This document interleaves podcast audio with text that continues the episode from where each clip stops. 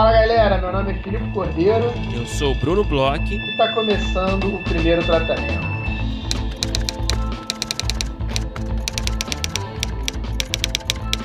Fala Brunão, tudo bem? Fala Filipe, como você está nessa quarta-feira? Tô bem, Brunão. É, vi a sua live semana passada, gostei muito das suas conversas sobre Barry. Opa. Você sempre um grande é, entusiasta de dramédias e abrilhantou a live do Série Lab. Queria te dar parabéns, Bruno. Poxa, Filipe, eu. Bom, obrigado. É, eu, sei lá, sinto que eu falei muita merda. Ah, não falou não, cara. Mas... Foi ótimo. Mas tudo bem, a gente sempre né, se arrepende de algumas coisas que a gente fala e, e, e fica refletindo assim, ah, eu poderia ter falado outra coisa. Ah, por que eu não falei isso na hora, né? Então, é realmente a gente tem esse sistema rolando aí de qualquer pessoa neurótica. Então, eu agradeço as palavras aí. Obrigado novamente a galera do Serilab. Não se martirize, foi ótimo, Brunão. Brunão, a gente é... Eu vou fazer aqui um, uma breve explicação rapidinho, porque a gente vai ter semana que vem um episódio especial só sobre as rodadas de negócio. Tá chegando, trazer... né? As rodadas estão chegando aí é, a última semana agora desse mês, de entre dia 27 e 31. Então a gente é, vai trazer uma produtora para conversar com a gente sobre boas práticas, sobre dicas, sobre o que não fazer. É, inclusive, mandem perguntas para a gente. A gente já está recebendo algumas, a gente uhum. vai respondendo algumas que a gente já está recebendo, mas a gente vai usar também todas as perguntas que vocês mandarem para a gente para gravar. Então, aí, primeiro tratamento podcast arroba gmail.com está completamente aberto. Nossas redes também. Mandem suas perguntas. E a galera já acabou de receber um e-mail, né, Brunão, com os players. Exatamente. A gente está aí nos preparativos, nos últimos preparativos aí para as rodadas. Então, nesses dias mesmo, todos os autores que tiveram seus projetos selecionados receberam e-mails nossos dizendo ali quais foram os players que selecionaram seus projetos. Então já está todo mundo sabendo com quem vai se reunir nessa última semana de julho, todo mundo estudando aí, imagino. Essa dica aí, estudando o perfil desses players, dando uma olhada no site de cada um, nos projetos que cada um produziu, isso é muito importante, já adiantando essa dica. É, agora, na sexta-feira, dia 17 de julho, a gente vai enviar também por e-mail para todos os autores escolhidos, né, selecionados para as rodadas. A gente vai enviar a agenda completa das reuniões. Então, é, até sexta-feira, você que vai participar da rodada, você vai saber certinho também o horário, os dias certinhos que você vai apresentar seus projetos. E, e é isso, reforçando aí o que o Felipe falou também. Semana que vem vamos ter é, esse episódio super especial focado na rodada com dicas é, com orientações gerais. Também a gente vai falar muito de pitching com a presença de uma produtora muito especial. Exato.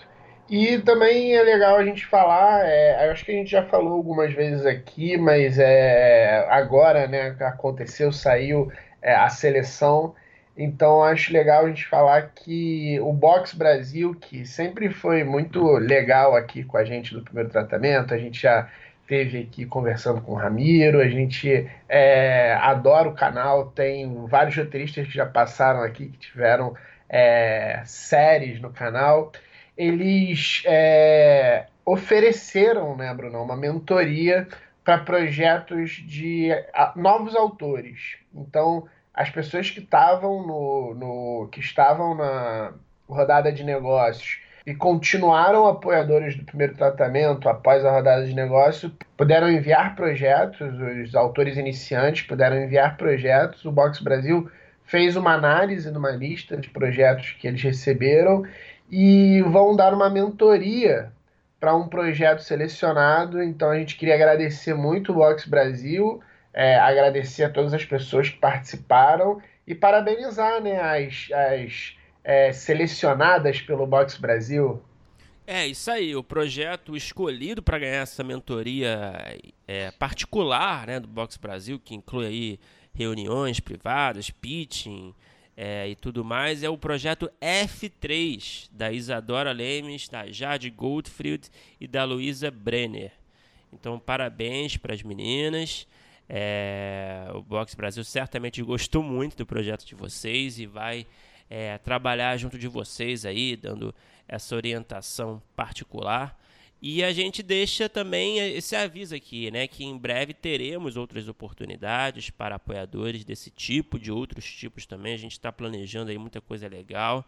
Então, certamente teremos novas mentorias também. Fique ligado, é, dá uma olhada lá no nosso apoio, se você ainda não é apoiador, lá no apoia.se barra primeiro tratamento, tem todas as informações lá, todas as faixas de apoio. E, e é isso. Brunão, agora que a gente já falou um pouco sobre esse nossa, nossas nossas rodadas, é, eu queria saber o que, que você tem assistido, Brunão. É, eu semana, essas últimas semanas a gente andou meio atarefado, meio cheio de coisa e eu tenho ficado meio para trás em novas coisas para assistir. Eu queria saber se você tem alguma dica aí para mim. Olha, Felipe, eu também, assim, a gente tem, né, claro que não, não teve como não assistir Dark, né, recentemente. Acho que todo mundo estava assistindo Dark, eu acabei esses dias, essa última temporada. Mas, é assim, falando de, do que eu tenho assistido, acho que, sei lá, né, todo mundo assiste, acho que não tem muita graça a gente falar. Então vou falar de um de algo que eu assisti recentemente, que não é na verdade nem muito novo, mas é uma coisa bem diferente. É um documentário que eu dou como uma dica, assim, na verdade, que eu achei muito legal. É um documentário chamado Exporting Raymond. É, você lembra daquela série Everybody Loves Raymond? Claro, do, com o Ray Romano, né? Exatamente, a sitcom aí das mais tradicionais. Aí eu particularmente nem sou tão fã dessa série. Eu gostava dessa série. É, sei lá, eu achava. Não sei. Eu não, não era muito meu do meu gosto, digamos assim, mas enfim, é, eu respeito pra caramba e eu curto muito o Phil Rosenthal, né, que é o criador da série, um dos criadores, também é o, é o criador e apresentador daquela série da Netflix, aquele programa de viagem da Netflix, o Somebody Fit Phil, que é muito divertido, enfim. O Phil Rosenthal, ele teve, ele fez um documentário, é, já tem, acho que em 2010, se não me engano, que foi lançado, né, que é o Exporting Raymond, que é o que? É sobre a venda do Everybody Loves Raymond para, é, para a Rússia, para a Rússia fazer uma versão local é, dessa sitcom, né? Então ele registrou ali, fez um doc registrando todo o processo ali de discussões criativas, ensaios, seleção de atores, reuniões com o canal, todas as mudanças, né?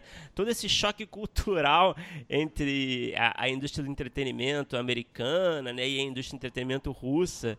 E, cara, é muito engraçado e é muito interessante pra gente, né? Galera do roteiro, é, que mostra, assim, que, que não é fácil fazer. A gente fica pensando assim, né? Toda hora a gente vê a notícia que tal série foi vendida para tal país e vai ter versão disso, versão daquilo.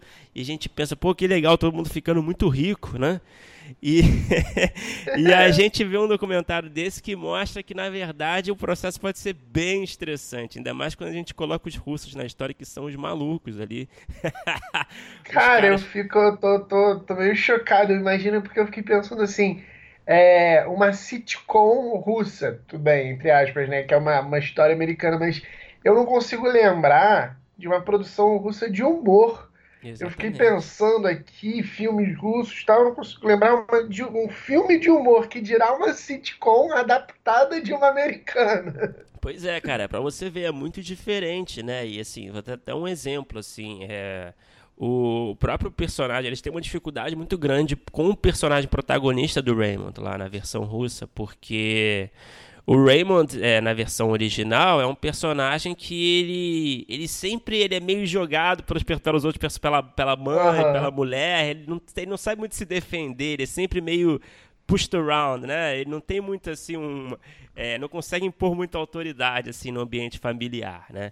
E, e, a versão russa, os russos, cara, isso não pode existir aqui, porque isso não acontece aqui. O homem, o homem ele tem um comportamento mais predador, digamos assim. É, o homem tem, ele impõe respeito. Então não, não faz sentido ter um protagonista que, que não tem esse poder dentro de casa, né?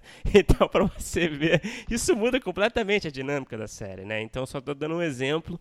É, eu super recomendo esse filme. É um filme curto, acho que tem uma hora e meia, coisa assim. Passou em vários festivais, já tem um tempo. Não é muito fácil de achar, mas então, assim, é, você tem que dar seu jeito. né, para encontrar, digamos assim, mas eu super recomendo.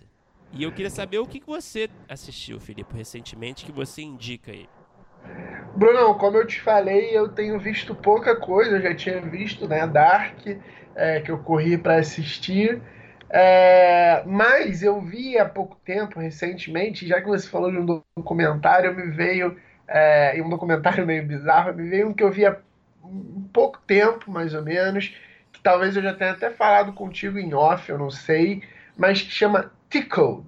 Uhum. É, tickled é cosquinha, né? Tipo, é, quem, quem, sofreu cosquinha. É um, é um documentário sobre cosquinha. Começa por aí, que já é uma coisa meio esquisita. Só que não é sobre fazer ou receber cosquinha. É sobre uma máfia que funciona para produzir filmes de cosquinha. Isso, cara.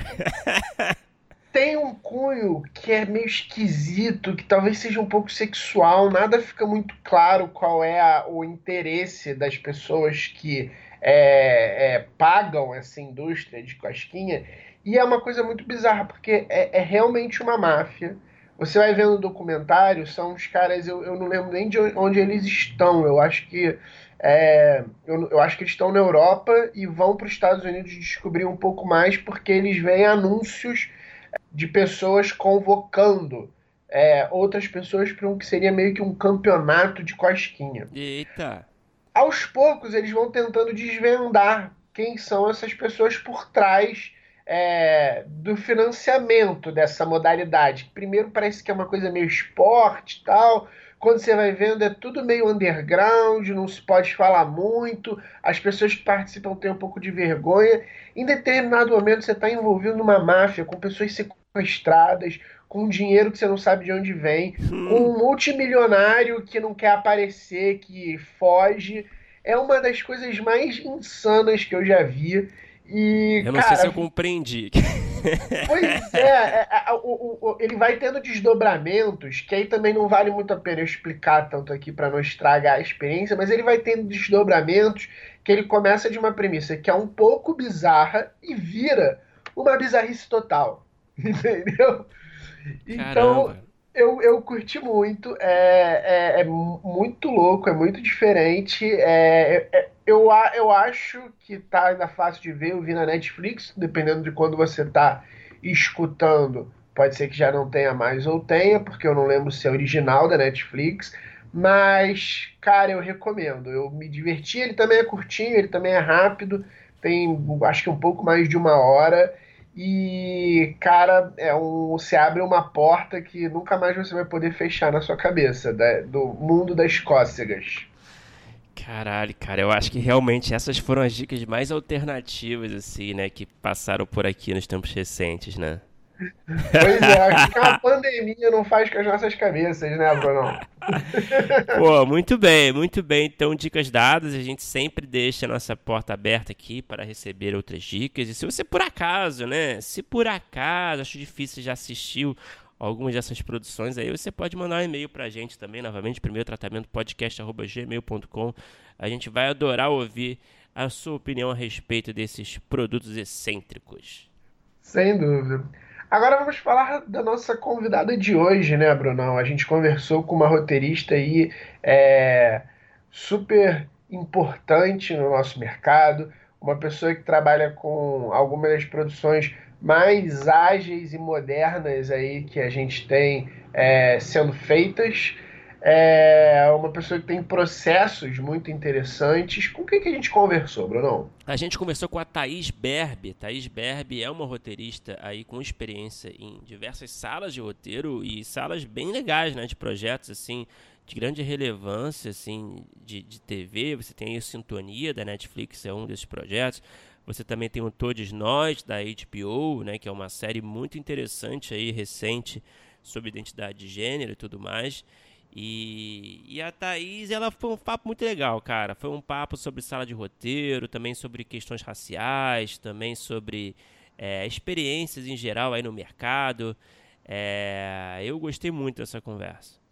É, são conversas né, que a gente faz que são muito importantes, assim, é muito legal quando a gente pode conversar, falar sobre representatividade, diversidade, é, ver que tem pessoas aí que são talentosíssimas e que aos poucos estão sendo descobertas no mercado em lugares diferentes. Então, assim, foi muito bom o papo com a Berbe. É... Espero aí que vocês curtam como foi legal pra gente gravar.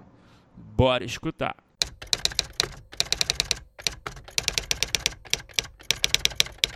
É, Berbe, seja bem-vinda. A gente fica muito feliz com a sua presença. É, eu queria começar nossa conversa falando de sala de roteiro, né, que é um ambiente que você está super inserida aí, participando de diversos projetos. É, e a gente entrevistou uma vez a Renata Sofia aqui no podcast e ela falou, ela também participou de várias salas de roteiro e ela falou que para ela, sala de roteiro, ela, ela, ela fez uma, um bom resumo da experiência da sala de roteiro. Ela disse que era é, um debate eterno e história de primo maluco.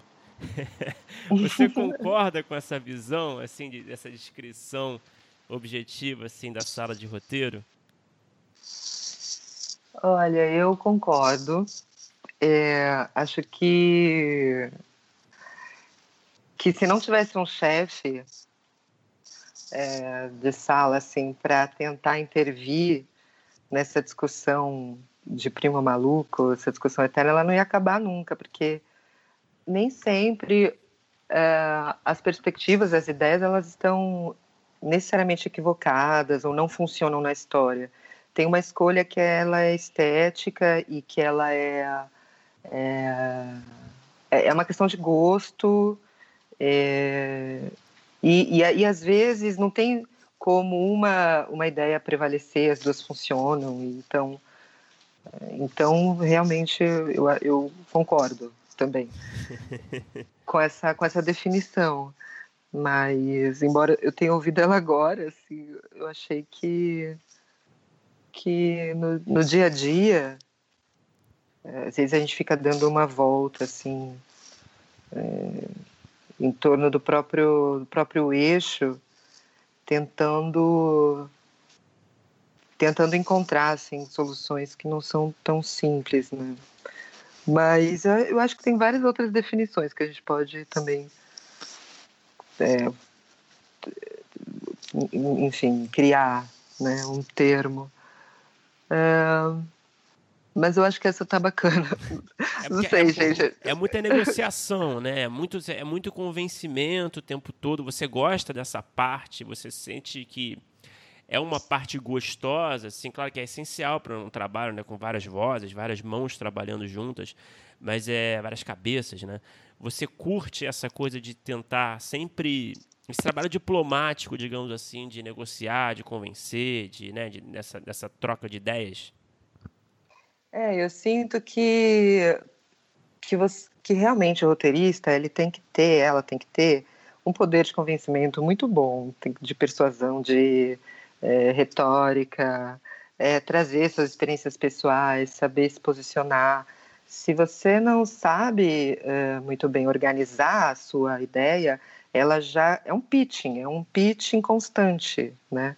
E, e aí então você tem que elaborar as coisas de uma forma muito rápida, encaixar na história, ter um sentido narrativo, é, e ainda às vezes para fortalecer aquela ideia você traz uma vivência, uma vivência pessoal de um amigo, de uma amiga que você conhece. Então, é, essa, eu, agora a pergunta é se eu gosto, né? Essa não é a parte que eu mais gosto, hum. porque de fato ela traz uma é, qualidades assim de comunicação que às vezes é, que é isso, que às vezes atravessa uma relação de poder na sala, de, de, de estar à vontade, de autoconfiança, que tem muito a ver com uma estrutura sistêmica social, às vezes, sabe? Aliás, às vezes não, na maioria das vezes. E, é, e, e, então, você, até você conquistar isso, até eu conquistar essa, me sentir à vontade no projeto, é, e, e, essa, essa eloquência e essa firmeza de, de de, de, posicionamento diante da ideia, diante dos meus valores. É algo que eu ainda estou construindo. É, e, e eu não gosto quando a gente. Não acho necessário entrar num embate muito ferrenho, brigar por uma ideia, sendo que, de repente, a outra ideia ela também tem pontos positivos e aí eu posso ir por ali e construir junto, sabe? Eu não, eu não gosto muito de ficar, ter que ficar é, tretando muito, ter que ficar no embate eterno sobre o meu ponto de vista, porque eu facilmente consigo me adaptar ao ponto de vista do outro e consigo criar a partir dali também outras soluções. Eu não, não fico muito apegada. Eu já acho maravilhoso eu poder estar naquele processo criativo e aí eu acho que eu faço até uma transferência em relação a isso é, e, e acabo achando melhor em algum momento é, enfim, criar a partir de um outro, a gente ter um, enfim, criar um outro rumo para a história, é, porque eu não quero desgastar as relações muitas vezes ali. Só que é, quando eu tenho muita convicção da ideia, quando ela é,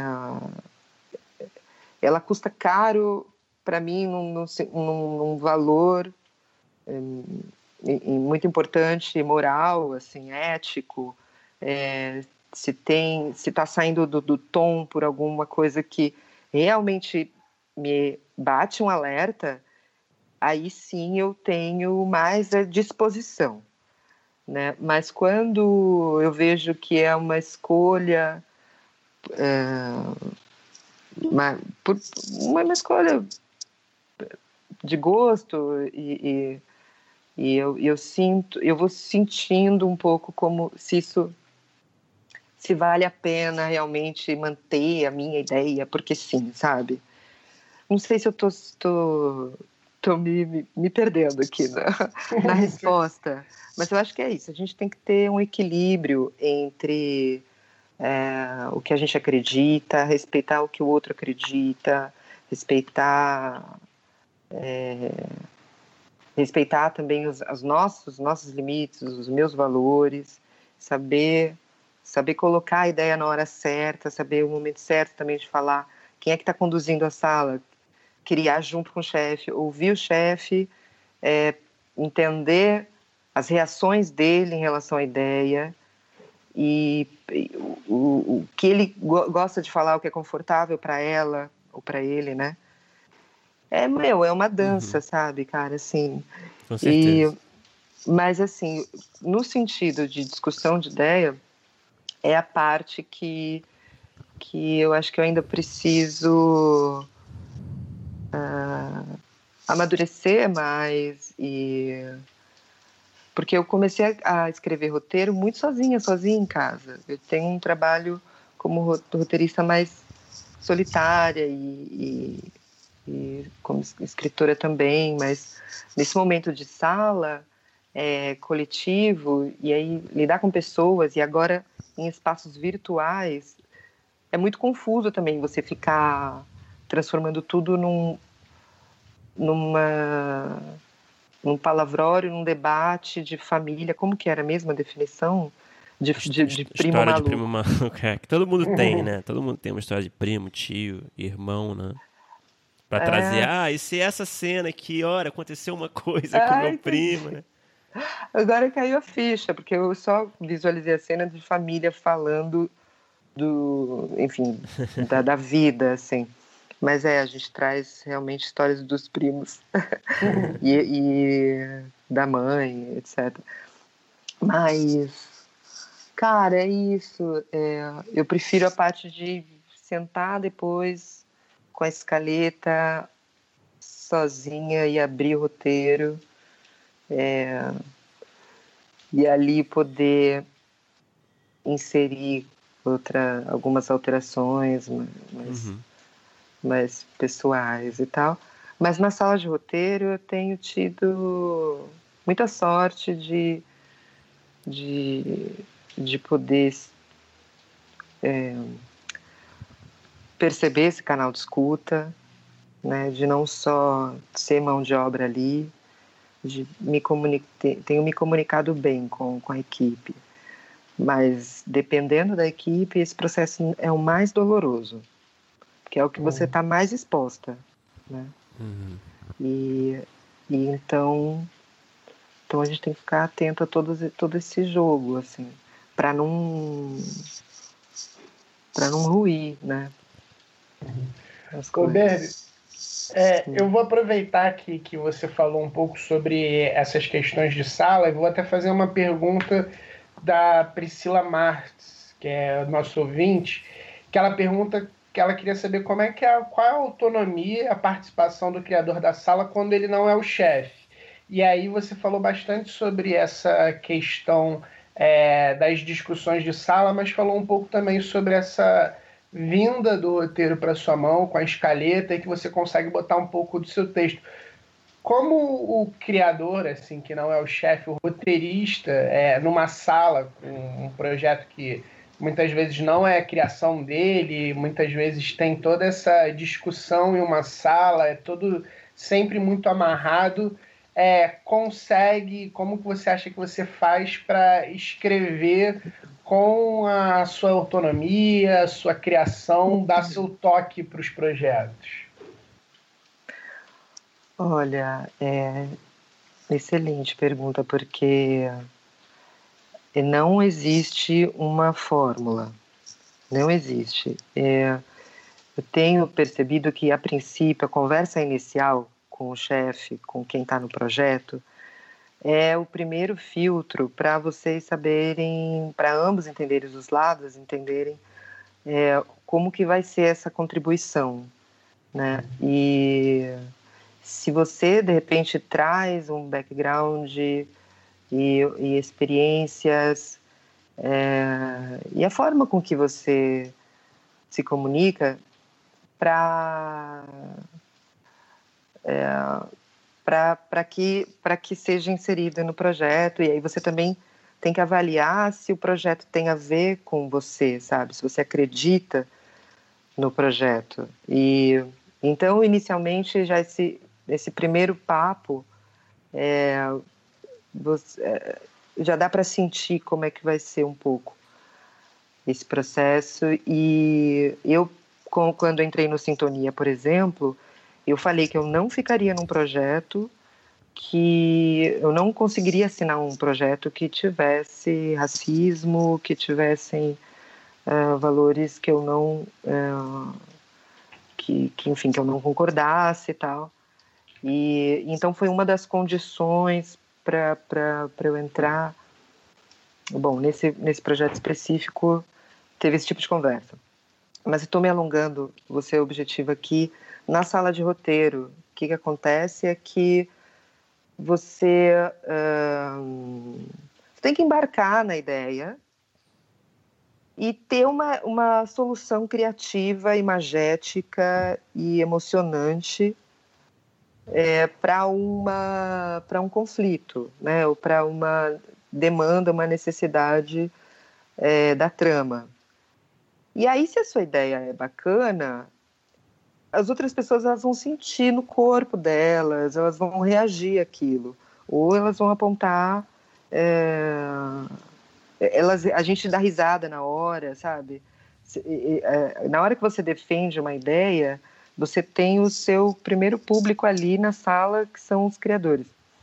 Então, as pessoas elas costumam reagir àquela ideia e já dizer se é boa, se não é. é agora, Geralmente, o criador, quando ele não participa da sala, ele vem na sala de roteiro e quer mudar coisas que, enfim, ele não participou do processo, e aí você também tem que respeitar aquela ideia, aquela visão, se desapegar. E na hora do roteiro, nos diálogos, é muito, fica muito a cargo do, do, roteirista, da roteirista, é, contribuir para a expressão da personagem, né? Eu, como disse, não, como não tem uma fórmula, essas coisas são, são muito voláteis, assim, ficam, mudam muito. Então, dentro das minhas experiências, tiveram umas salas que, que eu precisei ficar me expondo bastante é, é, no sentido de, de, de, debate, assim, debatendo, debatendo de uma forma mais frontal ideias é, importantes. Outras salas é um papo muito assim de boteco, que, é, que ideias boas e ideias ruins iam sendo filtradas. Mas, no geral, o roteirista sempre colabora. Eu acho que a gente não tem que ficar tão preocupado em tomar a frente do projeto e colocar lá a minha, minha, minha marca, minha, é, a minha... Assinatura? Minha, ass, é, mas não assinatura é o meu nome, né, Berbe? Assim, uhum. Uma assinatura pessoal, o seu estilo, uhum. meu estilo. E tudo de uma vez, porque é um trabalho muito colaborativo. Você não pode ficar querendo maratonar a carreira, sabe, numa sala de roteiro. Eu, eu tenho horror, assim, medo mesmo, porque eu não sei lidar com essas pessoas. Elas me. Elas realmente me, me, me dão medo, porque a impressão que eu tenho é que elas podem é, me quebrar, assim, como uma varetinha, porque pessoas muito carreiristas e que e que não medem muito uma certa uh, não, elegância é uma palavra meio meio, meio meio, meio distante parece. Mas assim não medem muito como como se comunicar sabe? Não fica meio de boa fica muito ansioso fica muito ansiosa querendo fazer carreira o que custar às vezes derrubando, derrubando ideias que, que ainda estão sendo construídas. Então tem que tomar muito cuidado para a gente não trazer todos esses detritos assim emocionais, todas, todas essas, é, essas inseguranças. E, e, aí a gente tem, tem que simplesmente ser um roteirista em contato com outro roteirista, uma, um ser humano em, em contato com outro ser humano e, e, e simplesmente é, enfim, não querer não querer ser mais que isso, assim, sabe? Uhum. Ser o, o titã do projeto, enfim, tem que ter uma é, tem que saber tem que saber aceitar as ideias boas, reconhecer as ideias boas dos outros mas é uma coisa que também você vai. Desculpa de interromper, mas é uma, é uma, é uma coisa Pode que você, às vezes você é, com o costume, com a prática, com a experiência, é uma coisa talvez que você, que o roteirista acabe se tornando melhor nesse tipo de posicionamento dentro da sala, não? Se é uma questão de experiência? É uma coisa que, às vezes, a forma como você se porta numa sala, né? Como a, a forma como você, como você fala, como você critica uma ideia oferecida na sala é, às vezes não uhum. seria também uma coisa que você vai pegando é, com a experiência? Sim, sim, a gente vai pegando com a experiência, sim, claro. É, eu acho que tem, é, tem as duas coisas. Tem a experiência, a gente tem uma predisposição um pouco de pessoas que talvez já tenham experiência suficiente para ter sacado isso e, e, e continuam, sabe, assim, hum tem uma é uma forma de trabalhar que eu digo carreirista e uhum. e que e que eu não gosto de, de ter que ficar colocando limites, sabe?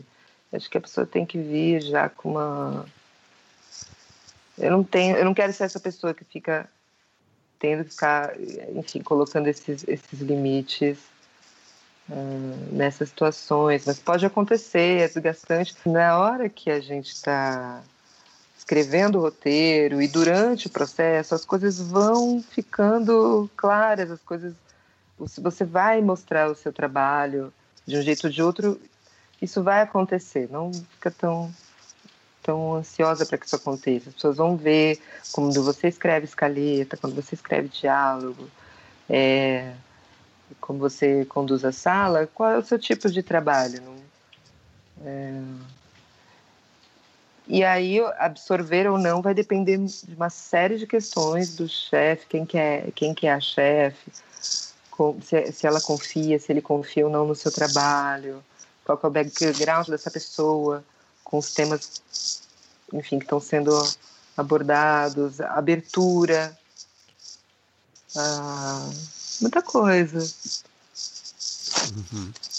É, Berbe, é, aproveitando nesse assunto de sala de roteiro, eu vou trazer uma outra pergunta aqui feita no grupo pelo Plínio U. Ele disse assim: como se dá, ele perguntou, como se dá a contribuição dos roteiristas que não têm lugar de fala na construção dos personagens e dos diálogos dentro da sala de roteiro?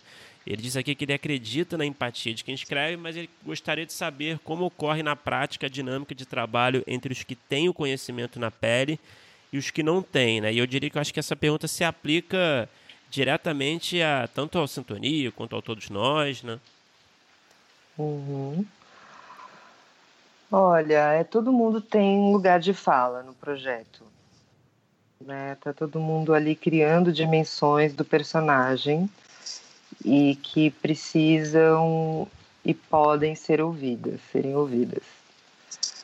Uh, agora, é claro que dentro do universo, por exemplo, de, de periferia, que é, que é de onde eu vim, é, de, da, da negritude, das relações étnicas, cabe ao bom senso né, das outras roteiristas é, ouvirem o que eu estou colocando. E eu, assim, eu não represento toda a, a, a, negritude, né? Todas as roteiristas, a ideia das roteiristas negras e negros, eu falo por mim a partir de uma, uma, uma,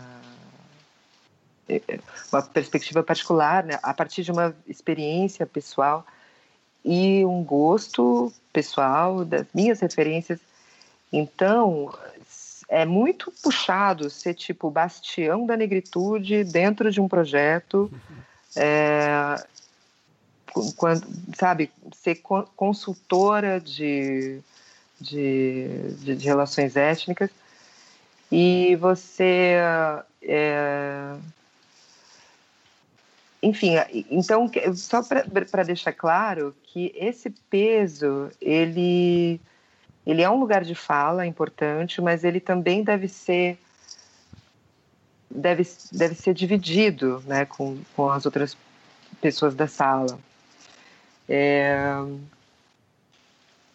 e, é, e é muito bom que tenham mais pessoas negras na sala para uhum. debater né, essas opiniões, só que geralmente não tem. E aí o que, que acontece? Pessoalmente, quando outras pessoas brancas escrevem os personagens negros e negras. Uh, por exemplo, aconte aconteceu no, no Mundo Azul, né, que é uma sitcom infantil. E aí tinham muitos roteiros para a gente fazer. Eram 52 episódios.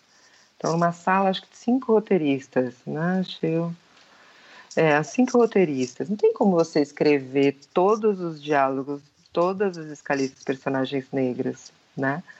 Então a gente discutia as escaletas em sala e nas histórias dos personagens negros, eu acho que sim, eu colaborava mais, mas os outros também tinham ideias boas. É claro que algumas ideias que eu julgava que poderiam ser é, prejudiciais para para a representação daquela personagem negra no, no contexto atual, dentro da, da discussão é, racial, eu, eu, eu ponderava, eu falava que era melhor não, e aquilo geralmente é escutado, sabe? Geralmente é escutado.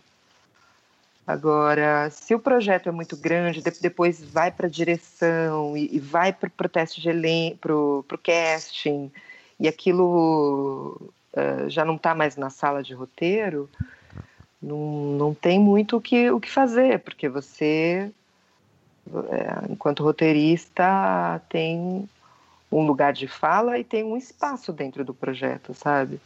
Então não dá para dar conta de tudo também. É, e aí e as outras pessoas vão, vão criando junto. Uhum. É, ainda dentro desse assunto, é, nesse final de semana eu participo de um núcleo de, de de roteiro e a gente teve uma conversa com um dos participantes, que ele é negro é, da periferia de Curitiba e ele contou um pouco, ele fez um contexto histórico para falar um pouco sobre é, as vozes negras em, em, em, na criação. E ele falou um pouco sobre os perigos de você trazer pessoas só para confirmar discursos. E a gente tem notado muito em salas que às vezes é, as pessoas estão dando muitas oportunidades, o que é muito legal, mas às vezes só trazendo uma pessoa para, vamos dizer assim, validar um discurso ou um personagem. E às vezes talvez não tenham a preocupação de realmente parar, escutar, pensar é, sobre toda a jornada que esse discurso ou esse personagem precisa cumprir dentro das narrativas. Ele falou bastante sobre isso. Como é que você tem visto esse momento? Porque eu acho que é um momento que ele tem esses dois lados, né? Um momento que a gente está é, com uma preocupação muito legal em trazer novas vozes, mas o quanto que isso é só uma preocupação é, para fora? O quanto que ela realmente você tem sentido que ela é interna nas salas? Olha, é... ela tem realmente às vezes tem uma uma preocupação cosmética ainda das produtoras, né, uh, de trazer essa pessoa, uh, essa profissional negra e não está e não ter se perguntado até que ponto tem abertura para acolher os tensionamentos que aquela profissional vai trazer para o projeto, porque às vezes é, você acaba tirando uma carta ali de um castelo que desmorona e você tem que começar os arcos do nada e isso vai dar uma paura, sabe, vai, vai, vai preocupar, é, ou então a pessoa fica ofendida, né, assim, a, o criador pode ficar ofendida por ter que encarar essas essa, as, as próprias referências e eu acho que essas contratações de fachada elas são absurdamente prejudiciais para toda a nossa conquista, a conquista do, do cinema negro, do movimento é, e do início ainda dessa inclusão de vozes pretas em salas de roteiro.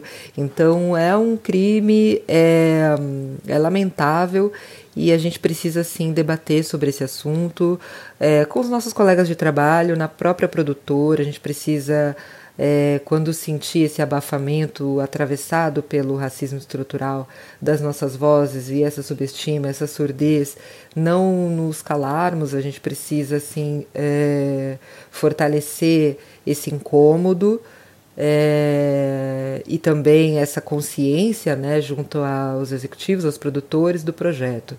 É, ao mesmo tempo, sinto que é muito urgente também a gente começar a aprofundar esse, essa discussão, não generalizar todas as experiências, cada projeto é um projeto, cada equipe tem uma energia e principalmente é necessário a gente valorizar as contribuições positivas que esse, essas, essas relações é, obtiveram, tanto para a obra, na obra em si, a contribuição criativa e positiva desses profissionais negros de, de audiovisual no, nas salas de roteiro.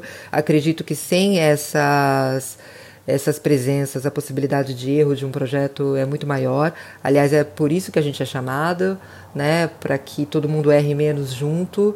E eu sei que o roteirista preto não tem só que se ater às, aos assuntos é, raciais, é, aos personagens negros, mas enfim, ao nosso protagonismo de falha, a gente tem que reivindicar essa, essa voz. Mas, enfim, é necessário a gente cruzar outras informações sobre o lugar de fala de cada integrante da equipe, sobre o processo de qualificação profissional o, do, do, roteirista, sobre uh, a hierarquia criativa que sim atravessa um racismo estrutural, é, mas que também vai ter em qualquer outro projeto, se for um projeto só de pessoas pretas, por exemplo, vão haver também é, integrantes frustrados por não terem as suas ideias completamente absorvidas, assimiladas. Então é uma é um momento que a gente tem que discutir as coisas com a complexidade que elas merecem e não deixar de valorizar a contribuição tanto no sentido de, da empregabilidade preta quanto de propostas criativas e soluções narrativas interessantes para o projeto trazida por esses profissionais, é, quanto também no próprio é, debate sobre privilégios e relações é, étnicas, não só dos personagens, mas também dentro da equipe. Então, existe um ganho aí que a gente não pode perder de vista também, né?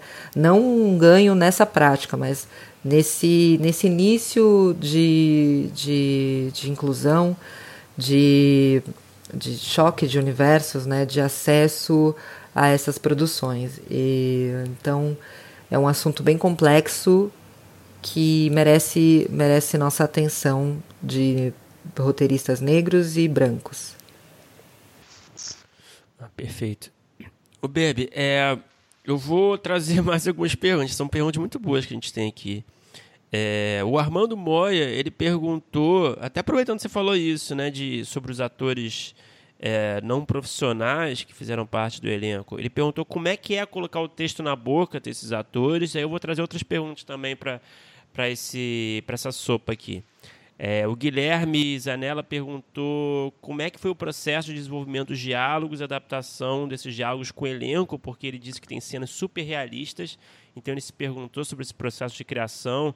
É, o, Daniel Tomate perguntou se vocês tiveram acesso a ex-detentos, auxílio de ex-detentos, algumas pessoas que vivessem mais diretamente com esse universo para ajudar nessa coisa da, da, de trazer esse realismo nos diálogos. Que você, enfim, se puder falar um pouquinho dessa criação desses diálogos e como que vocês conseguiram né, esse desafio de torná-los o mais natural possível na boca desses atores não profissionais.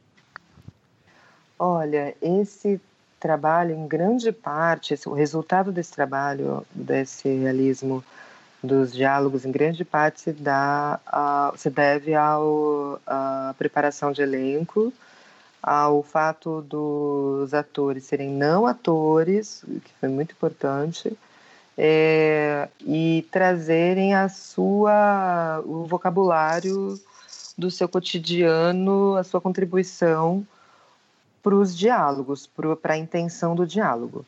Quando é, a gente abriu o roteiro, é, já existiam algumas, não só a intenção do diálogo, né, é, as informações que a gente precisava dar para revelar a personagem, mas já algumas, algumas gírias, algumas é, algumas palavras que eu, que eu usava na minha época, assim, de, de sei lá, de, de adolescente, ou então ness, nessas oficinas que eu, que eu dava para lá no. Ai caramba, na Maestro Juan Serrano, na Coab Taipas, aí em contato com esses jovens nessas oficinas de audiovisual, eu tive acesso a atualizei um pouco as minhas é, é, minhas é, meu vocabulário e então referências diversas minhas e dos os outros roteiristas também. A Duda era de do Rio também trouxe umas é, umas gírias cariocas e tal. Eu mas eu acho que, assim, no, o resultado final, ele tem ali uma sobreposição de experiência, sabe? É, então, algumas, algumas coisas que, que, que, a gente escreveu nesse sentido foram aproveitadas também, mas, mas é claro que, que, que enfim, o roteiro é um, uma arte bem, bem, bem viva ali, que teve também essa contribuição dos próprios atores, né? E e, e direção também, mas muito dos, dos atores. Uhum. você falou um pouco aí sobre é, é, essa sua vivência na, na oficina e, assim, fazendo a pesquisa, quando a gente foi te entrevistar, eu notei que você é uma artista de várias é, é, formas diferentes. Desde fotografia, direção, a, a literatura. E aí eu queria saber como é que funciona é, a, e, e se funciona bem para você, enquanto roteirista, a interseção dessas artes que você trabalha? Você traz alguma coisa da fotografia, de certa forma, para o texto? A literatura eu acho que é um pouco mais, mais fácil da gente notar, é, a, talvez até a direção, mas assim, enquanto roteirista, quão importante você é, nota é, o, o, conhecimento e, e, passear por outras formas de, de arte? Eu ah, eu acho muito, muito importante, muito importante para mim é, ter essa. Um, ter essa. Cara, eu fico transitando assim entre linguagens, né? Ter essa, essa ousadia de ficar me, me me expressando de outras formas. Assim. Ousadia no sentido de, de ter cara de pau, assim, na real. Não é nem é de fato, ah, o, resu o resultado, que é o, o, produto é usado. Não, é, é mais por curiosidade, né? Essa curiosidade. Por exemplo, eu faço música também, já tive banda e tal. É, aliás, eu sou uma cantora frustrada e ainda acho que eu vou eu ainda vou ter outra banda, cara. Na real, já, já, já tive umas três, uns três, três conjuntos, assim. E, por exemplo, fazer música, é, escrevo letra e melodia é, desde pequena, assim. Me ajuda muito no diálogo. Porque, sabe só, quando você faz a letra, você tem uma métrica, tem um ritmo. E aí você tem que, às vezes, você tem metade da letra escrita e às vezes você tem que acompanhar a métrica da, da música com outro com mais texto, tem que complementar com mais texto. Só que sem mexer na métrica da música, a não ser que você faça uma, uma parte B, C da melodia, mas enfim. É, aí você tem que fazer caber naquele espaço uma mensagem, uma ideia, com as melhores palavras possíveis, mais sucintas. E isso é o diálogo. Isso para mim é escrever diálogo. E aí tem, e tem que ter subtexto, porque você, assim, né, que tem que ter, não é, é uma obrigatoriedade de letras musicais. Mas você não pode dizer tudo, ser prolixo é, no refrão. Você tem que, com o refrão, você tem que dizer se a música tem refrão, quando tem refrão, tem que dizer o máximo possível diante de um num, num verso ali, né? Num, numa linha. Então, isso é um exercício musical que traz ritmo, que me ajuda com ritmo, que horas chegar na cena, que horas começa a contar a história e como ser sucinta nos diálogos. A fotografia, ela é essencial para começar a mostrar a história, né? Mostrar ao invés de contar, mostrar em imagens.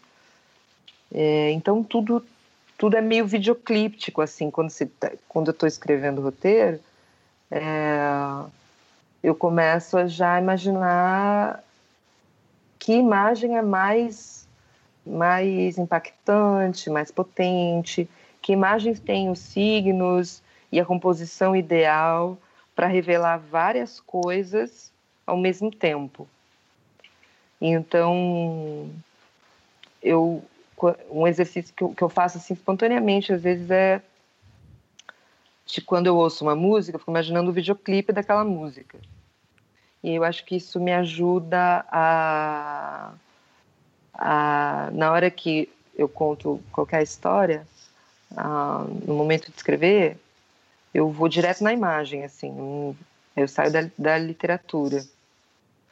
Então, por isso eu não, eu, eu acho que é faz parte do processo. Eu não gostaria de me, de, de deixar de fazer, né, de me distanciar dessas linguagens.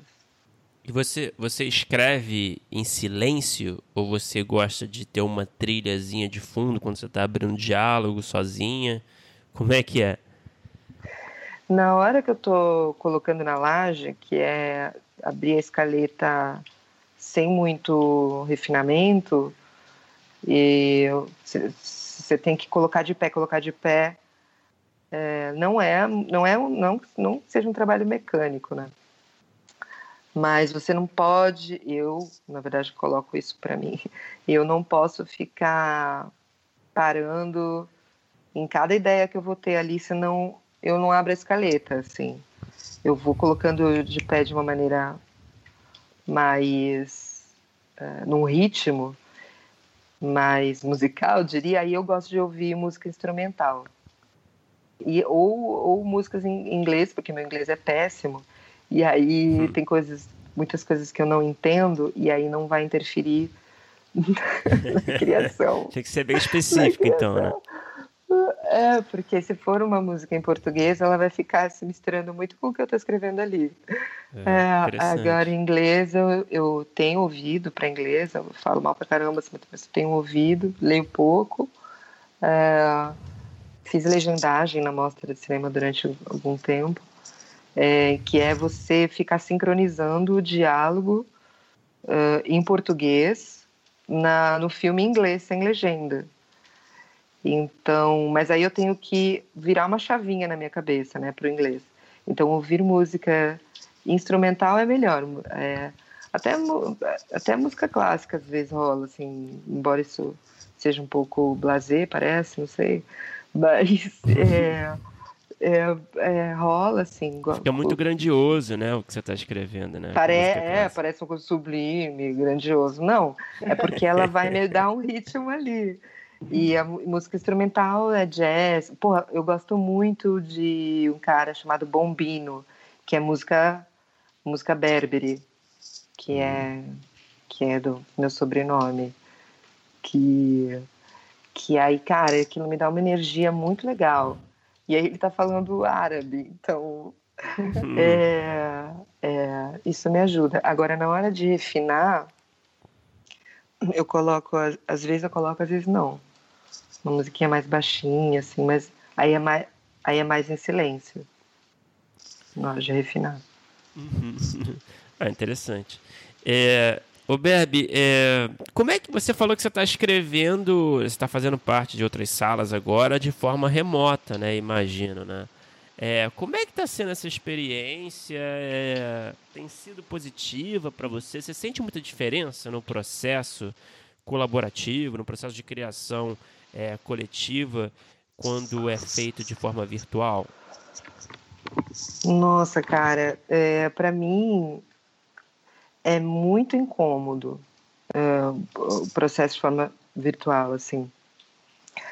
Porque, assim, eu tenho TDAH e então é, é muito difícil para mim manter manter uma atenção específica. E uma delas é me ver no vídeo, ver outras pessoas no vídeo, falar, criar. Eu fico assim, cara, muito é, é um desafio muito grande, assim. E então, então não tem sido muito confortável, é, é um pouco desgastante, assim. Às vezes eu tiro o vídeo, deixo só no áudio, mas mas é, a gente tem que se adaptar a essa nova realidade, né? E, e aí, mesmo apesar dessas hum, dessas dificuldades é o que tem para hoje. É. muito melhor ser muito melhor ser ao vivo, a gente anda e é... Você gosta de andar? E quando se distrai, eu, eu gosto. eu também Mas, gosto de andar, por isso que eu perguntei. Achei é? Na sala de roteiro? É, não, em geral, quando estou escrevendo, eu qualquer solução, qualquer ideia que precisa aparecer, eu preciso dar uma. Nem que seja andar em círculos, assim, sabe? é, e sim, isso é muito bom, assim, é. sala dá uma andada, eu levanto, vou fumar, é, mexo o corpo. É. Agora, parece que no vídeo a gente fica muito reto ali e. Uh, e aí eu levanto, eu tiro o vídeo, aí eu levanto, fico, ando um pouco, vou beber uma água, Aí eu volto e aí aciono o vídeo, né? Deixo, deixo só a foto. Ou seja, estou criando mecanismos de sobrevivência virtual aqui hum. para é, para tentar não ficar me distraindo tanto, porque uma da, das características do, do TDAH é, é ter muita dificuldade de ter, ter uma tendência de disper, a dispersão muito grande, assim, é, ter, ter dificuldade de, de, de, de é, quando a, a, gente tem que lidar com vários elementos de uma vez, é, várias informações. Tem várias bolas né, em jogo, né? É, você tem que você tem que, enfim, é, lidar com o vídeo, se ver no vídeo, é, ficar atenta à, à, escrita, e aí as, as, minhas gatas começam a brigar, e aí a, aí a chuva cai lá fora. Eu não sei, sei que minha cabeça faz assim, começa aí uma, uma preocupação para cada lado. Agora, Agora, na sala ali, a pre presença me traz mais para o momento. E, e aí é isso. E tem a coisa também do posicionamento, né, que a gente estava conversando, né, que já é uma coisa, já é um desafio grande na sala presencial, você saber a hora certa de se posicionar, a forma certa de falar, o, o timing, né, é, de todas as conversas e online no mundo virtual, né, tem esse delay às vezes, né. E eu acho que isso deve Nossa. ser ainda mais um, um dificultante, né. Sim, exato. Rola é, umas interrupções e a, agora a gente está tirando sarro disso. Eu estou numa sala uh, com o do Carl Burger, Carl Burger é o chefe, com o Vitor Brandt e com a Iris Junge, é, para as Five, para Globoplay. E aí, é, do, enfim, quando houve uma interrupção, é, eu comentei com o Cal, assim, né, que estava, estava acontecendo direto. E aí, depois ele, depois eu interrompi ele, sem querer, ele falou assim, olha, tá vendo, eu também sou interrompido aqui, poxa. Hum. Então a gente, a gente acabou falando sobre isso e melhorando a relação sobre isso. Porque ele também, eu acho que estava muito aflito com esse novo enfim, com, o novo suporte da sala e esse formato de sala de roteiro também acho que estavam incomodando ele e as, os nossos ânimos estavam um pouco é, a gente estava meio atordoado assim estava com dificuldade de, de, de, se comunicar com essas interrupções com esse delay impaciência e aí a gente resolveu, eu resolvi falar sobre isso. E aí as coisas melhoraram. A gente tem que ter paciência, né, para falar uns com os outros. Mas. É... Mas deu tudo certo, assim. Tô sentindo que. que é um espaço de, de bastante aprendizado também, hum. sabe? E aí, nesse momento também, trabalhando com pessoas o Vitor e a Iris muito ah, ah, muito tranquilas, muito muito massas assim, que, que enfim a gente está se apoiando, sabe, nesse desafio, o que faz toda a diferença. A roteirista tem que se apoiar, cara. A gente é. não tá, a gente não tem que entrar numa de competição, sabe? Pelo reconhecimento do chefe, não. A gente tem que, a gente tem que se apoiar. Cada um tem o seu, seu talento, é bom numa coisa, tem a sua contribuição. E é isso. Essa insegurança, né, também, né? está sempre levando os roteiristas, talvez, a, a esse comportamento mais é, destrutivo, digamos assim, né? Na sala. É, é, é, porque a insegurança artista já é inseguro, é. né? Assim, por, por, natureza. E escritor, né? Que, que tem, tem várias crises e tal. Mas cara, a gente tem que. É isso, né? Se apoiar e, e perceber. E perceber isso e às vezes conversar sobre isso, perceber o que está sendo destrutivo para a sala e manter sempre um bom canal de diálogo. E fazer terapia também. Ô, Verno, é você falou sobre essa parte de sala de roteiro, de troca de ideias, que você nem curte tanto, assim. Aí eu fiquei curioso para saber, e aí pode ser fora de sala de roteiro, qual é a sua parte favorita de todo o processo é, de roteiro? É, tem alguma parte que você curte mais fazer, sei lá, abrir cena, ou se é antes, quando você está pensando na gênese da ideia, de uma ideia nova, original, tem uma parte assim que você curte mais, se sente mais é, prazer é, em, em, todo o processo do roteiro? E tem alguma parte além dessa do, da sala de roteirista dessa discussão que você não curte, que se você pudesse você pularia sempre? Olha, então, vou até me corrigir aqui, me explicar melhor. Não é que eu não curto muito o debate de ideias. Eu não gosto quando ele vira, quando vira, não sei, uma guerra, um Game of Thrones pela, por sei lá o quê, pela razão. é... Uma disputa, né?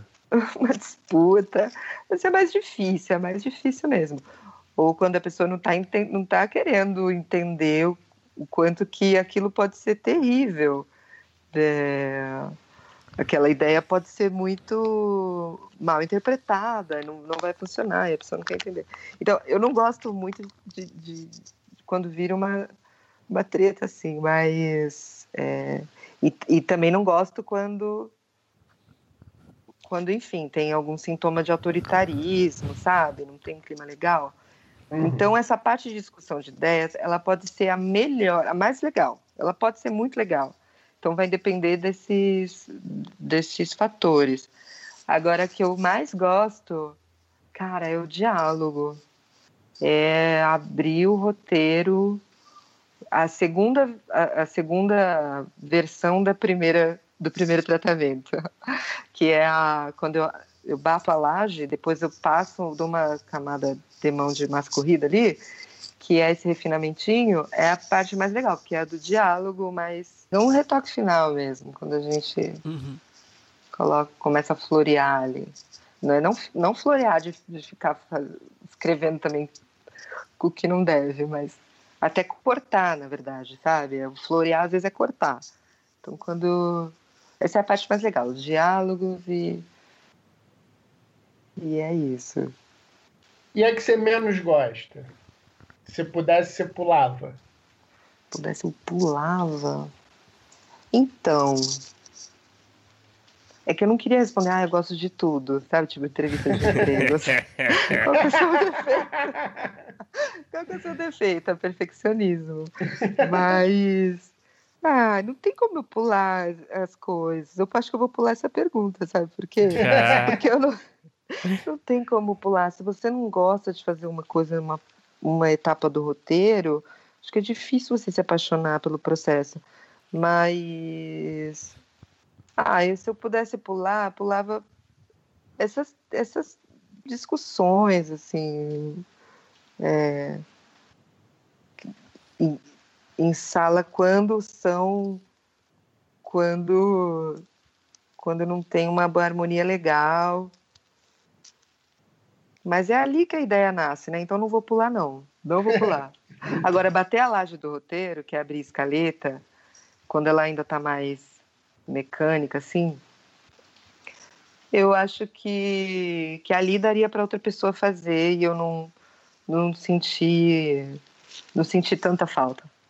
Hum. ali abri, abri a escaleta primeira vez, é, pode, pode, podia ter um, uma outra pessoa fazendo.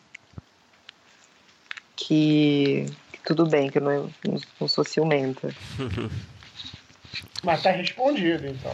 Tá respondido. Tá, eu tô com medo de fugir da pergunta.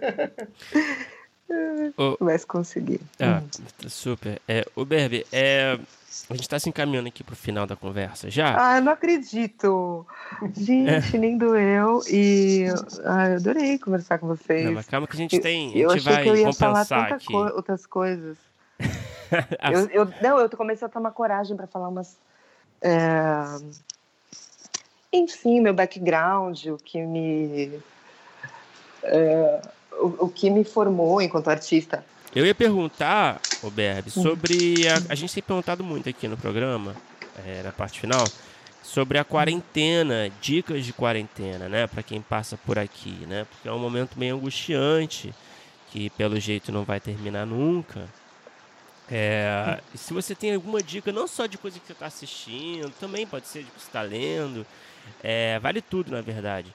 Mas você teria dicas também de, de, sei lá, como lidar com esse momento, como se o que fazer ali no, no lazer para manter a sanidade mental, é, nos relacionamentos.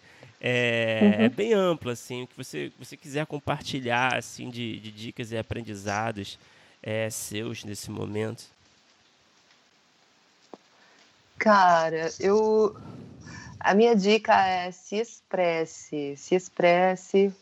Eu tô passando essa quarentena sozinha, só eu e minhas duas gatinhas, a Pêssego e a Arte. Hum. Beijo, Pêssego e a Arte. Elas. É, é, e com plantas, né? E, e, enfim, faço Zoom com amigos, raramente saio, tenho trabalhado bastante mas eu aproveito esse tempo mais comigo para ficar trabalhando fotos e músicas e me expressando, é, acessando outras é, potencialidades em mim, assim, é, ter ter tempo para fazer aquilo que às vezes a gente procrastinava muito, mexer num projeto antigo, Uh, que mais? É, já é uma. Eu acho que tem muita dica. gente fazendo. Tem muita gente fazendo.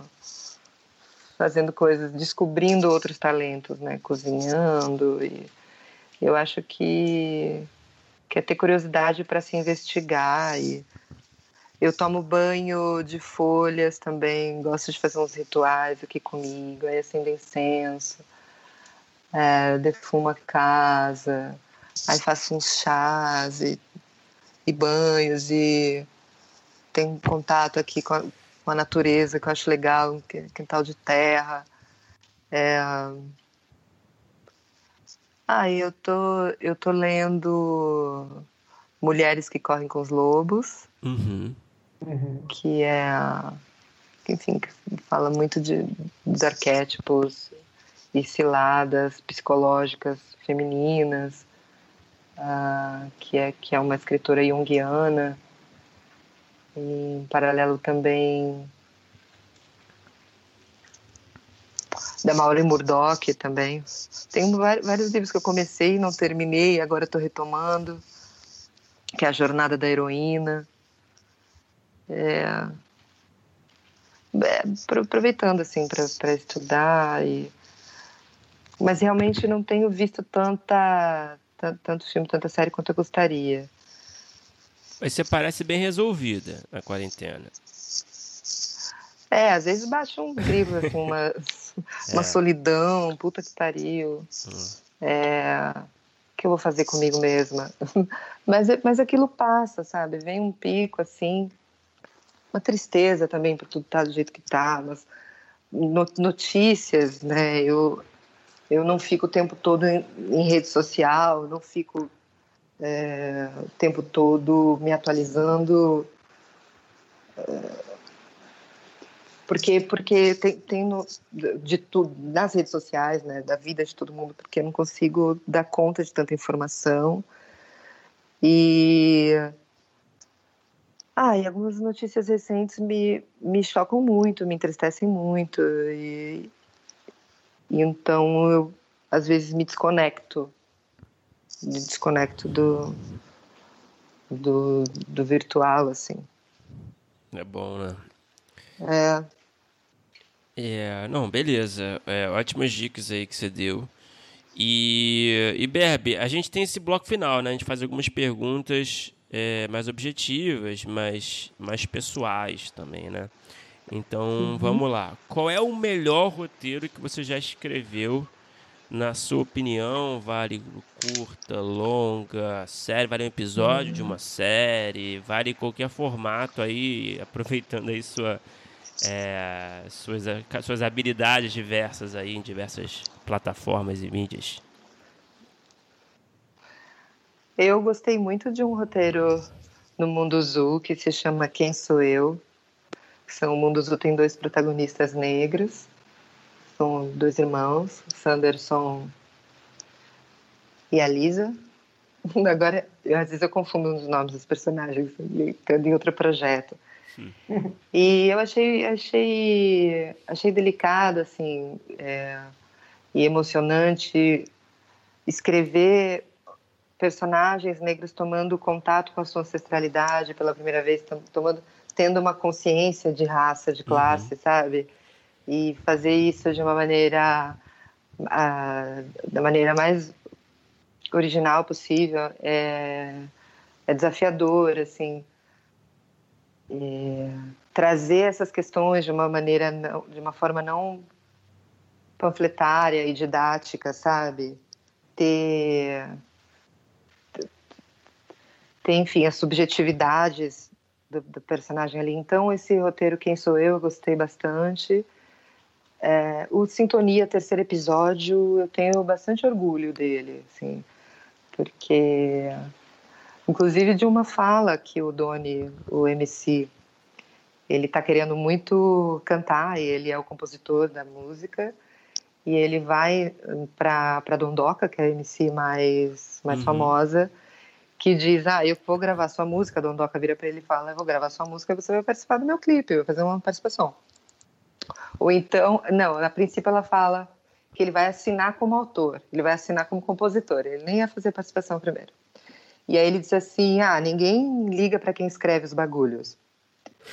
então, eu acho que, que esse terceiro EP, é, eu, eu, eu, também gosto bastante de, de como é, é construída a relação ali de amizade, de como eu pude falar desse, desse lugar também como autora, né? De, como, comecei roteirista, às vezes, as, é, enfim, no geral as pessoas nem sabem quem escreveu, né, as coisas. É, com certeza. Então, uh... são os atores que, que inventam, né, as falas. Tem muita gente que acha isso, né? é. E, e é isso, acho que acho que são os melhores.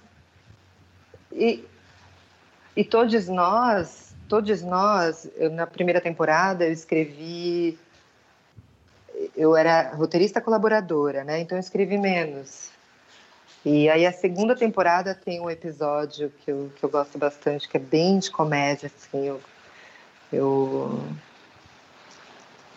e eu curti, mas tá só na segunda temporada. Eu fiquei com dificuldade agora de escolher.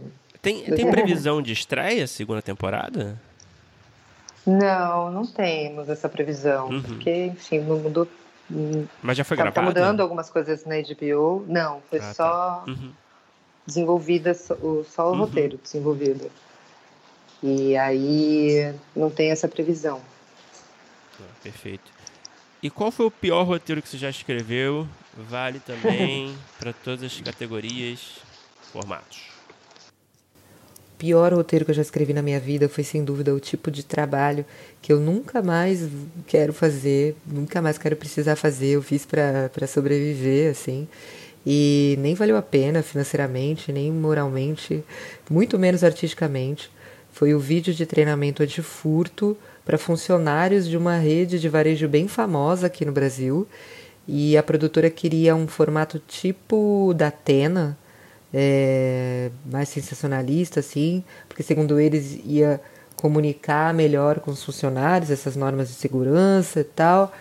E aí eu, a partir disso, assisti um monte de take de assalto, é, a mão armada, sequestro, furto das câmeras de segurança da, da, das lojas.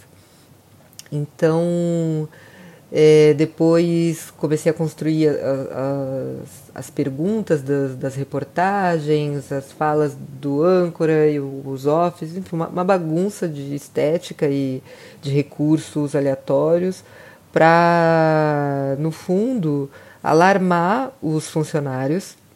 É, tinha um viés de, de, de, de segurança, só que na verdade os funcionários estavam é, se responsabilizando, sabe, ao mesmo tempo por, por estarem seguros e por assegurar que a loja não seja roubada.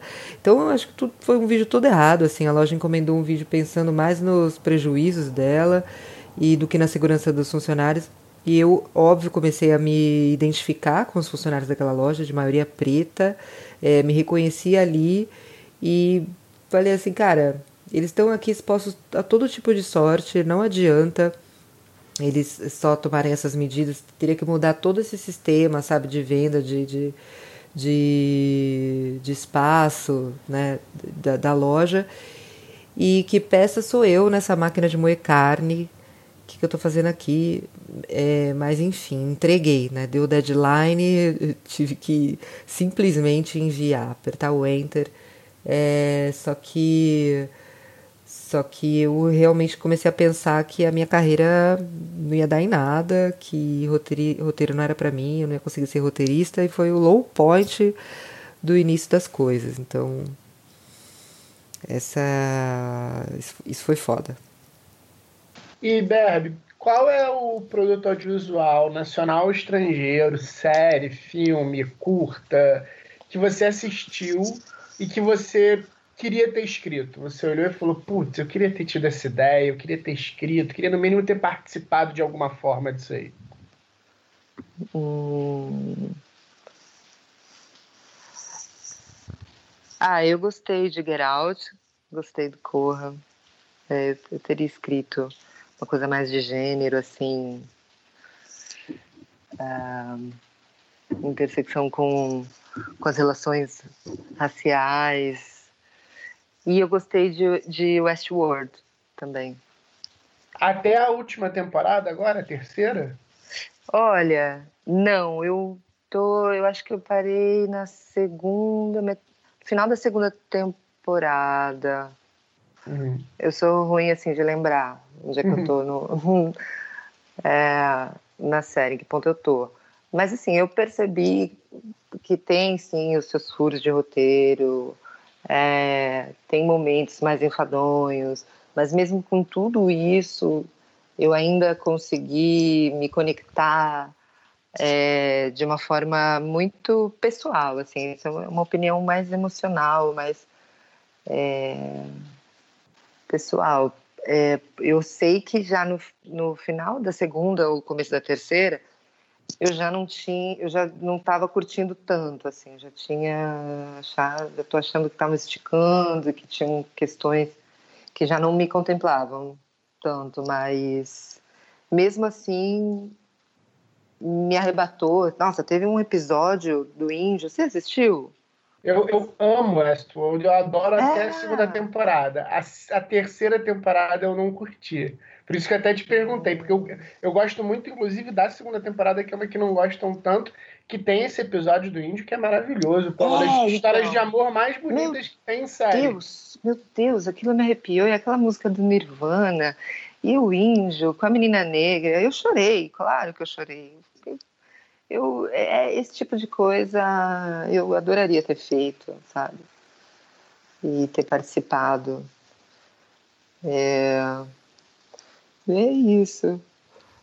Pô, mas Agora, na terceira temporada eles perdem a mão. A personagem da Maeve é? lá, que é a, aquela. É a Tad Newton, né? Que tem até um pouco Sim. mais de poderes. Pô, é uma personagem maravilhosa. A segunda temporada dela é, é incrível e na terceira temporada cagam completamente a personagem. É uma, ah, uma não tristeza. acredito, cara. Não acredito. É. Então, já corria um certo risco essa relação dela com o Santoro. É, tem questões, assim, é, trabalharia de uma outra forma. É, a relação de protagonismo da, da Newton com, com a Dolores, eu não sei o nome da atriz. Também acho que às vezes fica desequilibrada. Pô, na terceira temporada isso então vai para o escambau. Aí que fica horrível. Ela vira uma coisa só em função da Dolores e ela perde as características principais dela.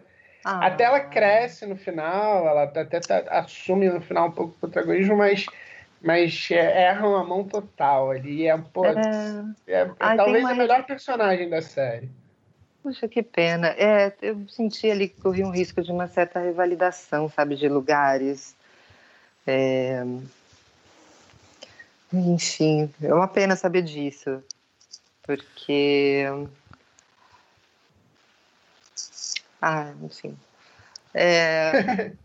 Mas, pô, é, porque eu tinha uma esperança. São maravilhosas. É uma são... série muito boa.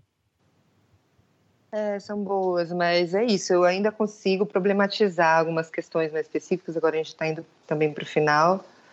É que parece que nunca está bom, né? Para para uhum. mulher negra, eu tenho, eu tenho uma exigência muito maior com narrativas, assim, quando com personagens negras. Então, tem ali é, uma diferença muito bem desenhada de, de protagonismos, de, de, é, de envolvimento na narrativa e os afetos que elas dividem com seus, os seus homens e tal, é, com seus companheiros, é, que, que, eu, que eu reequilibraria, sabe, estando na sala, assim. Uhum. Agora, Hollywood também eu amei, e, e ao mesmo tempo também tem questões, mas eu amei. Porque, pô, você vai falar de um filme protagonizado por uma mulher negra, mas do nada ela some do próprio protagonismo do filme. Ela é a, ela é a Meg, protagonista do filme. Depois ela some, sabe, cara? Então tem, tem um descuido, às vezes, que, para mim, para mim é, acaba desvalorizando bastante né, o, o, o, discurso, assim, a premissa. Mas eu gostei de Hollywood. Perfeito. E, e Berbe, é, para terminar, é, qual é a ideia que você tem, o roteiro que você tem desenvolvido, que você ainda não conseguiu realizar, mas que talvez seja um projeto pessoal, assim, que você tem, que você sonha é, em, em vê-lo realizado algum dia, que você tem uma paixão especial por esse projeto? Eu tenho um projeto chamado Eva, que é a relação maternal de uma mulher trans e uma criança. É, é na verdade a luta dessa mulher trans pelo seu filho adotivo, né? Uhum. E eu acho que esse é um longa, é um argumento de longa, e eu acho que esse projeto poderia ser também uma série. É, eu tenho, eu tenho também outro projeto que é mais um realismo mágico, assim, infanto-juvenil, que, que se passa numa roça brasileira, tipo um Harry Potter na roça, uhum. de três crianças que encontram, é, um, acessam um universo paralelo, enfim, se envolvem com esses personagens desse lugar. É, vento e aí eles eles precisam mediar o mundo real e aquele universo imaginário, porque os personagens de, de, de Vira-Vento estão estão morrendo, estão passando por uma dificuldade causada por um comportamento humano. Mas são comportamentos banais, são coisas que a gente faz no nosso dia a dia é, enfim, é, de forma natural. essencial, o que é essencial para a gente viver tira a energia vital do outro mundo, assim. E aí as crianças meio que têm que lidar com isso, elas são protagonistas e tal. Então esse foi o meu, Pô, meu TCC. Legal, é, eu acho que no Brasil ainda faltam produções que, que, que sejam pop, assim, que alcancem um público, essa faixa etária e um público que o público se envolva, sabe? Estava até conversando com um outro roteirista sobre isso, que a gente não tem é, personagens emblemáticos assim que as pessoas se fantasiam para ir na, nas festas, sabe? Uhum. Por exemplo, Casa de Papel foi um exemplo que, que ele deu. Casa de Papel, eles escolheram uma máscara dali, uma capa vermelha. Qualquer pessoa que vá com uma máscara, uma capa vermelha, numa festa, você sabe quem é, você sabe quem, quem são é, os personagens da Marvel, as pessoas se fantasiam. É, enfim, e, e, eu acho que faltam personagens brasileiros que que tenham que, que, tem esse, que a gente tem esse relacionamento, sabe? De. Caramba, isso é um puta, realmente é um puta termômetro, né? Que você trouxe aí, né, é, né? De, de, é de fantasia em festa, né? Que acho que isso simboliza muito a nossa relação com, com, com a produção, é, né? Produção cultural, né? Digamos assim. Total, porque a gente tem, parece, uma, um compromisso muito grande, a gente tem sim um compromisso muito grande de pautar as nossas tensões sociais. É, e, a, a gente é, é sempre. É, a gente está sempre sendo absorvido, é, sugado por uma realidade muito dura, sabe? Uhum. Principalmente eu, mano, assim, no meu dia a dia, é, às vezes, cara, eu tô indo comprar um sapato antes da pandemia, tô indo comprar um sapato no meu primeiro cachê da Netflix, eu fui comprar uma sandália para mim e para minha mãe. O cara não quis me atender. Não quis me atender. Eu estava de chinelo e eu estava segurando sacolas no mercado. Ele não quis me atender. Ele falou que não tinha nenhum número. Nenhum sapato tinha o meu número. Ele falou, é. não tinha nenhum número para mim. E aí e eu não consegui rebater aquilo naquele momento. Às vezes eu vou, armo o barraco, já vou, já tô armada, com as palavras na ponta da língua. Ali eu só, só pude sair dali chorando de nervosa, sabe? Porque ele me desarmou. E aí eu depois de uma situação dessa, eu vou para casa, o que, que eu vou querer escrever, né? Eu vou querer denunciar essa realidade. Então eu acho que eu, eu tenho que tomar muito cuidado, enquanto mulher preta, de experienciar essa minha vivência, ter, é, ver no noticiário George Floyd, é, Vidas Negras Importam, ter consciência dessa, dessa realidade, do, da minha responsabilidade do meu papel, mas ao mesmo tempo me permitir fantasiar, me permitir uhum. criar personagens que suspendam um pouco e mesmo que numa alegoria consigam é, também dialogar com essa realidade, sabe, é, questionando de forma crítica, mas a gente a gente está muito muito realmente muito preso a, a uma forma brasileira de fazer as coisas que, que é extremamente realista, é hiperrealista. E, então eu gostaria de fazer um projeto mais fantástico, tem um, uma ideia menos elaborada assim de ficção científica assim. Então, sei, gostaria de me misturar essas coisas. É... Ah, perfeito, perfeito. É, então a gente torce aqui pela para esse projeto acontecer. A gente sente falta também desse tipo de conteúdo por aqui, como, como público, como roteiristas também que somos. Então, estamos na torcida. E, e Berbe, muito obrigado por conversar com a gente. Desculpa se não deu para falar de alguma pauta, mas é que a gente foi falando, falando, falando e né, a gente também tem essa, essa duração né, média né, que a gente tenta seguir também no papo. Mas enfim, uhum. agradece. Papo.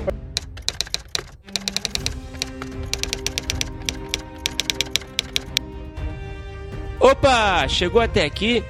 Muito obrigado por escutar. Não se esqueça de assinar o feed do primeiro tratamento no seu agregador de podcast favorito. comentários, sugestões ou em busca de consultoria para o seu roteiro? Mande um e-mail para primeirotratamentopodcast.gmail.com que responderemos assim que puder. Já ouviu falar da nossa campanha no Apoia-se? Ganhe recompensas exclusivas e nos ajude a continuar entrevistando nossos roteiristas favoritos. É só entrar em apoia.se barra primeiro tratamento e se tornar um apoiador. Muito obrigado novamente e até o próximo episódio.